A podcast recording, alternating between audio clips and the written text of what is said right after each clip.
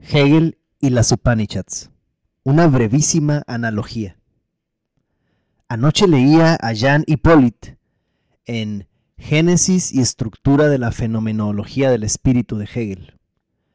Me gustó la manera de entrar a Hegel, bastante ligera, si se puede decir eso. El caso es que en esta Génesis viene el concepto de negatividad, como una superación constante de los límites de la conciencia por ella misma, de lo que se desprende una idea que me gustó especialmente. La conciencia siempre contiene más en sí misma de lo que refleja del mundo externo o de lo que aparece en ella a simple vista. Hay en la conciencia una fuente de creación constante que en Hegel es el mismo absoluto que se va desvelando a sí mismo me recordó el fragmento de Heráclito, que en la traducción de Giorgio Culli dice así, al alma corresponde una expresión que se engrandece a sí misma. Va relacionado esto con la sensibilidad heraclitiana, expresada en el famoso me indagué a mí mismo, seguido de por más caminos que recorras los límites del alma, no encontrarás jamás tan honda así es su expresión. La sensibilidad, el patos de la infinitud de la conciencia, que es lo mismo que decir que la conciencia es creadora, aportadora o donadora, y que tiene una hondura mucho más allá de lo conocido o rumiado.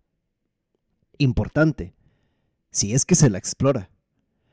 Inmediatamente lo comparé con el método upanishádico llamado neti neti. Yo no soy esto, tampoco esto. Un método ciertamente negativo, que igual que en Hegel, niega para recuperar en cada ascenso una porción o un espacio de la verdad. Auf heaven, negar afirmando, porque en cada etapa se niega la anterior, pero se logra un conocimiento nuevo. Ahora se sabe, esto es lo positivo, que el estadio anterior era falso, parcial. La fenomenología hegeliana y el método panichádico neti neti tienen una similitud que me maravilla. En ambos, el ascenso de la conciencia se da por negación, superación, integración de la misma conciencia que niega su percepción y su conocimiento anterior. Ahora empiezo a entender lo que decía Horst Mattei acerca de que el marxismo, con su inversión de la dialéctica hegeliana, había explorado lo finito de esta. Ahora queda pendiente explorar la dialéctica infinita.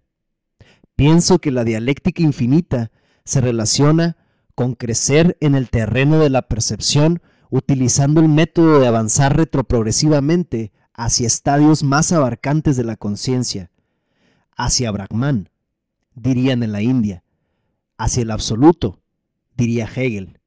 Y acá, en el siglo XXI, uno ya no sabe bien qué nombre darle toda vez que aparentemente han muerto los grandes relatos. O sea, poquito pudor, poquita prudencia, por favor. Vacío, suñata, son términos que se me antojan adecuados.